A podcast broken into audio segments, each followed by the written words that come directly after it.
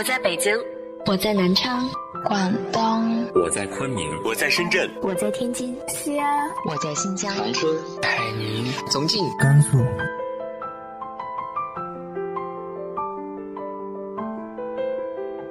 这里是 FM 幺八零八四，昨天的你的现在的未来，我是主播背着吉他的蝙蝠女侠。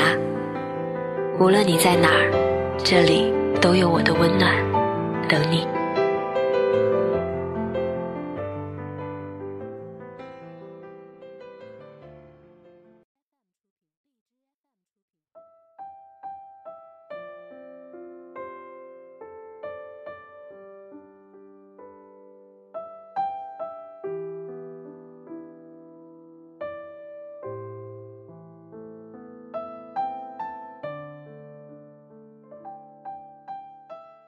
嗨，亲爱的你，晚上好。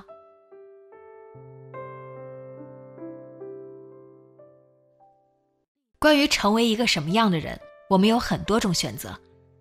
你的选择是什么呢？今天和大家分享的文章来自于豆瓣作者陆河的。做个好人，他很快乐。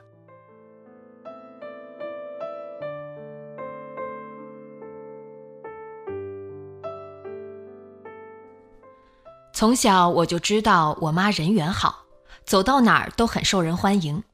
有时我也跟着沾光，享受令人艳羡的特别待遇。就连在校门口早点摊买油条、年糕卷，老板都会特意现炸一根油条，再多卷一些年糕。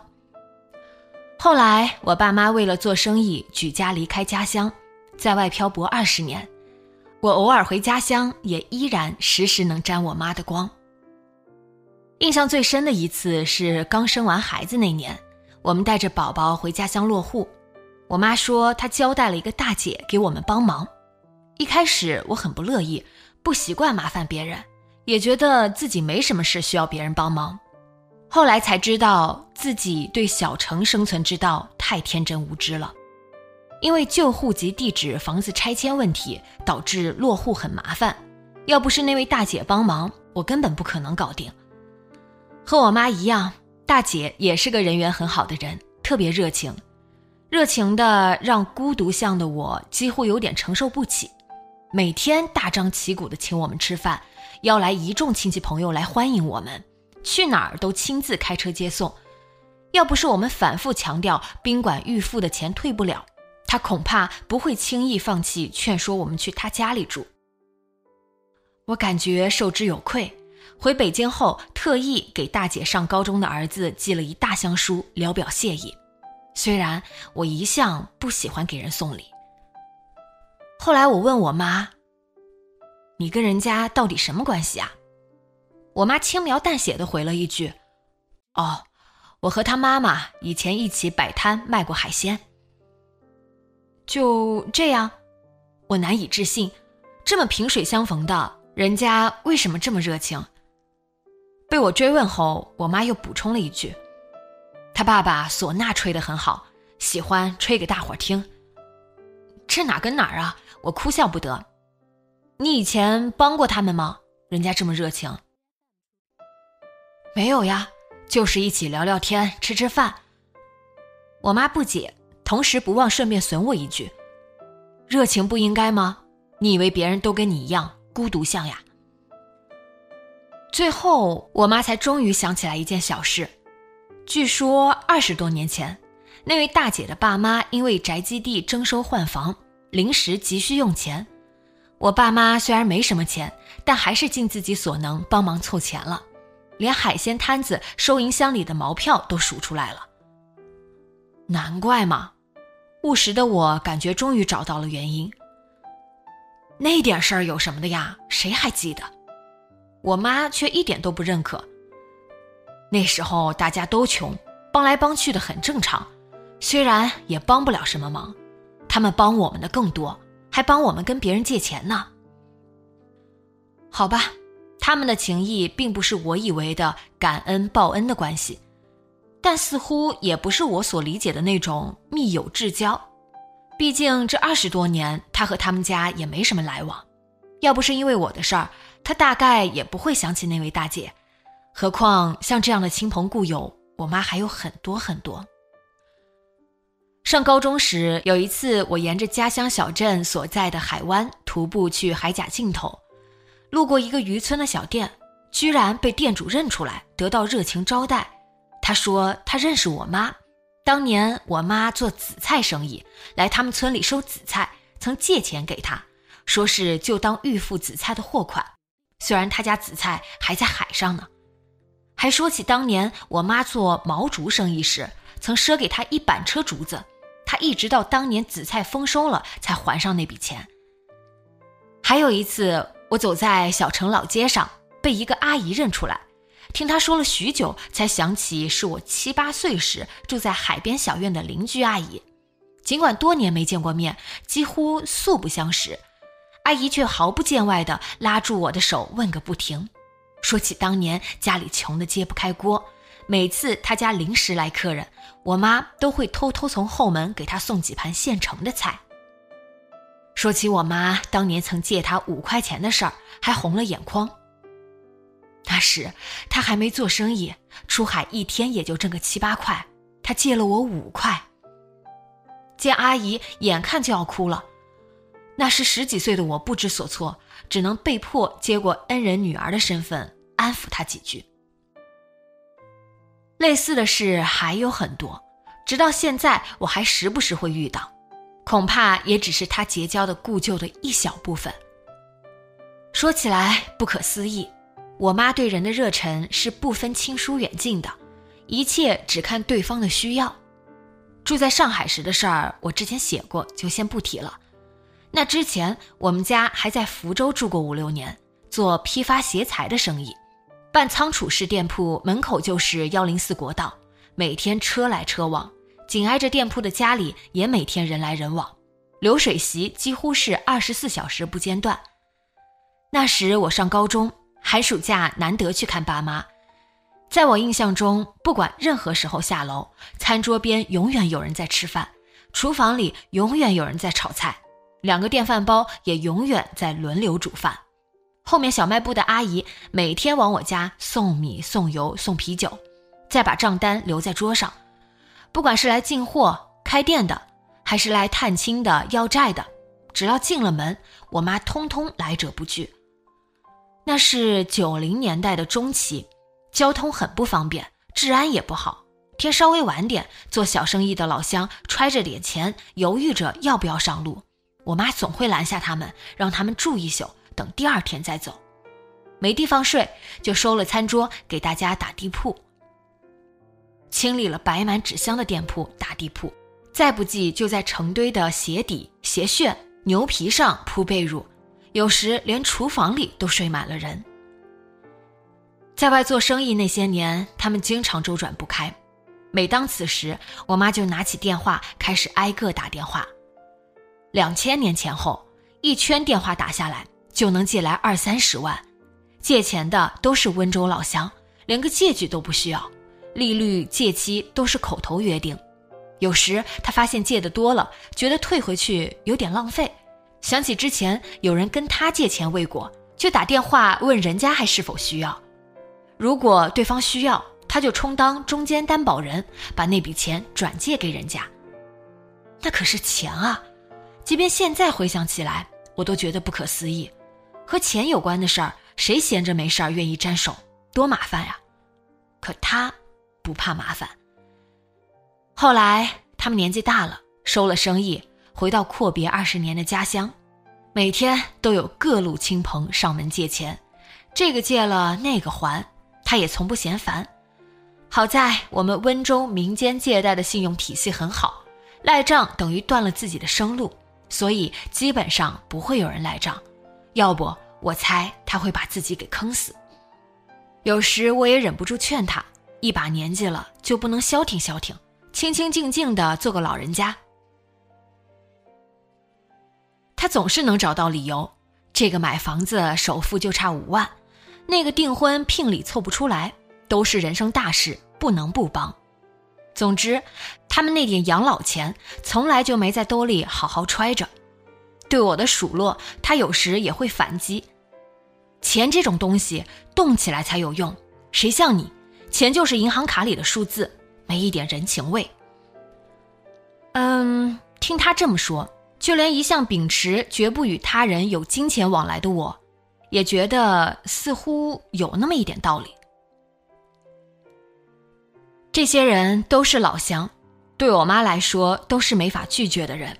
不管怎样，我们温州人出来做生意的也大都像他一样，也算是一种抱团取暖吧。但我妈的热情远不止于此，几乎有种普济天下的野心。有一年，我因为腰椎手术住院，她在医院里陪护，最后医药费花了一万不到，她帮人倒是花了一万多，而且她说起来，每个人他都帮得义不容辞。一个来温州打工的女孩被车撞了，司机肇事逃逸，没人付医疗费，医院虽不至于见死不救。但眼见欠费越来越多，只能尽量少给她用药。到后来，连床位都舍不得给她。满身绷带的女孩每天躺在人来人往的楼道里，衣不蔽体，可怜呐，连床单都没给她盖好。那孩子内裤都没穿。我妈流着泪回来说，同时告诉我，她刚刚帮女孩把欠费的五千块交了，让护士继续给她打针，要不她的腿就废了。我很震惊，要知道那是九十年代末，普通人工资也就一千多。事实上，我妈自己脚不沾地的忙活一年，也赚不了几万块。就当给你积德。最后，像是无法解释自己的举动，我妈只能这么说。事实上，很多事我妈自己都没法解释。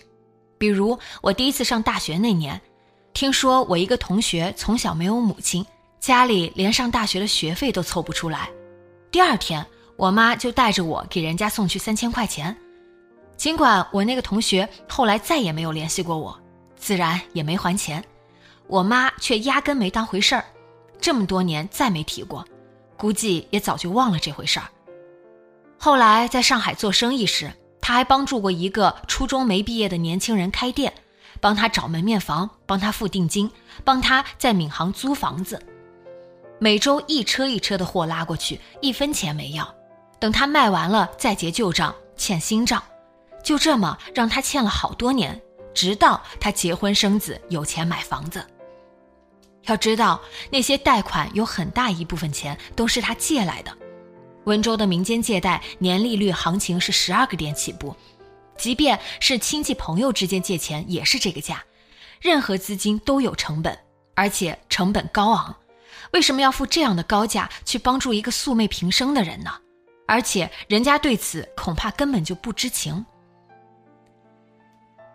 贫苦人家的孩子，谁也指望不上呀，顺手帮帮又不麻烦。我妈是这么回答我的，最后照例再加上一句：“就当给你积德。”我，他是早就看出我孤独相，于是提前替我弥补吗？现在回头看，我忍不住这么想。很多年以后，他来北京帮我带孩子，也时时以此为借口，热情地结交了一群熟人。甚至他在北京两个月认识的人，比我来北京十年认识的还多，以至于后来他走了，我带着孩子坐电梯，还得时时准备和人打招呼，因为大家就算不认识我，也认得宝宝。小区里所有家里有老人或有孩子的家庭，他都结识了一遍，不是普通的点头之交，而是把人家的家庭情况了解个底儿掉。小区里谁家准备要二胎，谁家要换房子，谁家要移民，谁家要回家乡省会安家，他都门儿清，甚至连每家家庭年收入多少，他都了解得一清二楚。哪怕去附近的河边公园散个步，他也能认识一个带孩子的奶奶，顺便了解他其实不喜欢来北京带孙子，一心只想回家乡和老头子过自己的日子。可是当初是自己催儿子生孙子，只能硬着头皮坚持。可是人家干嘛跟你说这些？你做了什么呀？我觉得很不可思议。毕竟大家五湖四海、南腔北调的，又不是在我们家乡。做什么？不就是两句话跟人家说说吗？我真心实意的对人家，人家也真心实意的对我。有一天傍晚，他像平常一样带着宝宝去河边散步，回来居然带回几袋子水果，都是那种礼盒装的水果，明显不是买的。哪来的？我问他，几乎以为他被骗了，买了什么保健品。事实上，以他泛滥一辈子的善心，要是人家足够可怜，让他买个铁疙瘩也不是什么难事儿。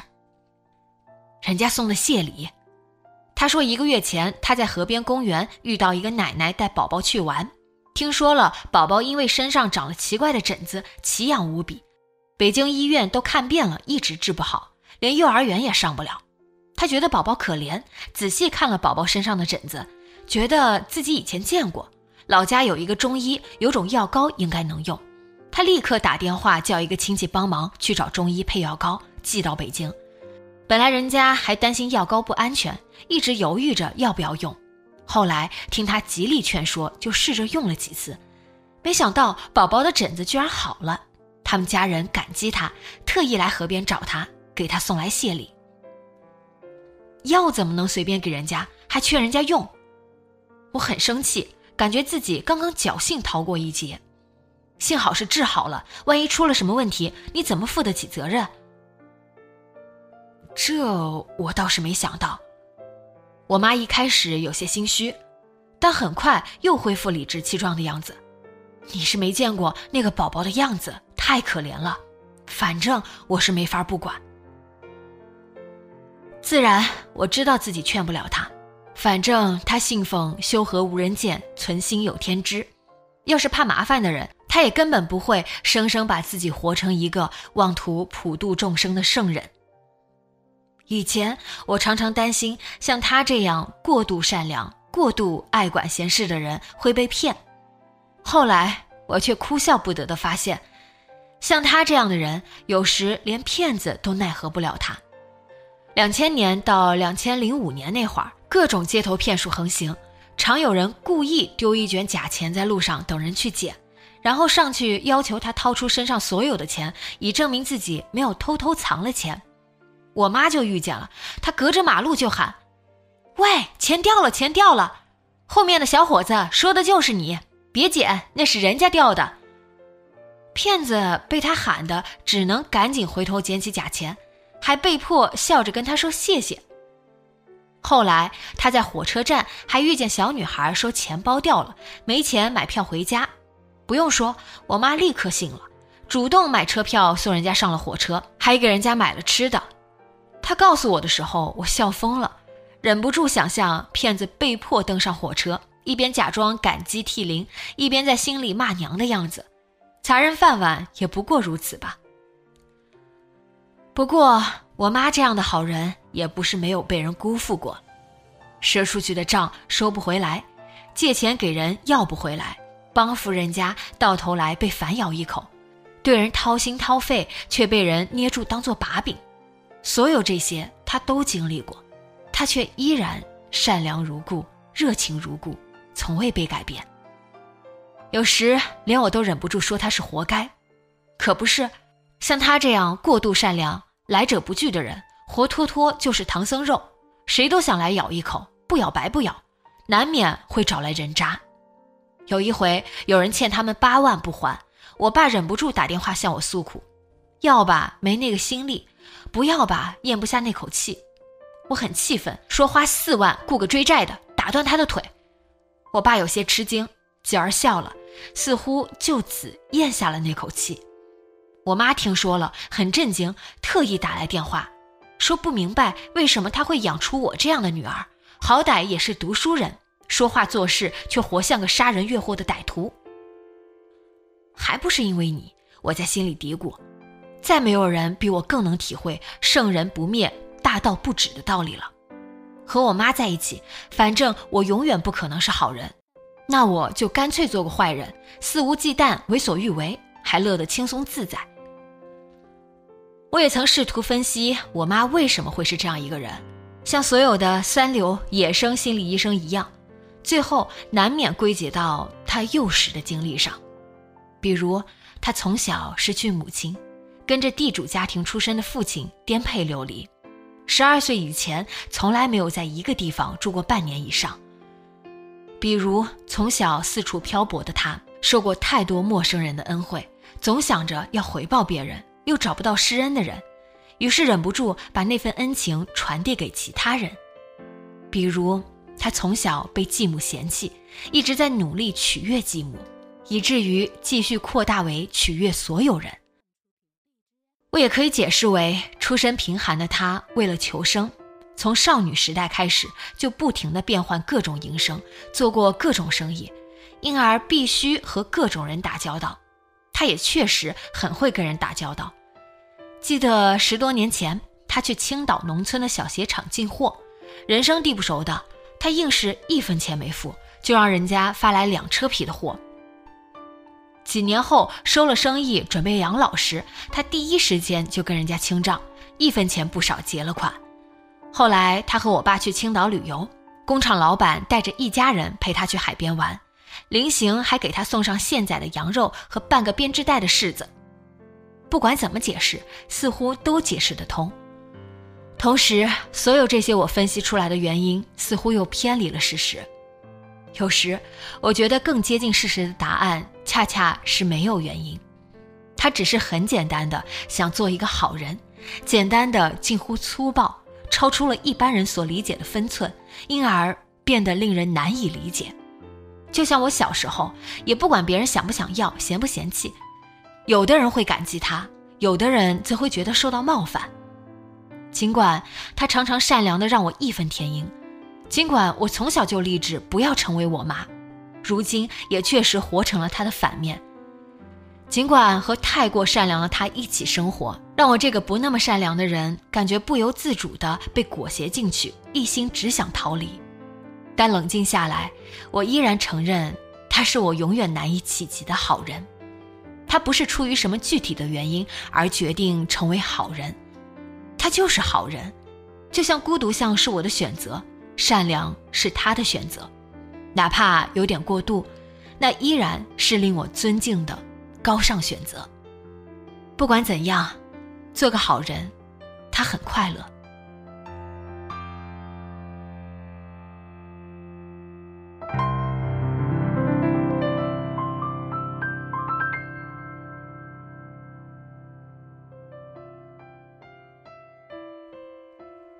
你身边有没有这样过度善良的人呢？直接在节目下方留言分享给我吧。今天的节目就到这里，节目原文和封面请关注微信公众号“背着吉他的蝙蝠女侠”，电台和主播相关请关注新浪微博“背着吉他的蝙蝠女侠”。今晚做个好梦，晚安。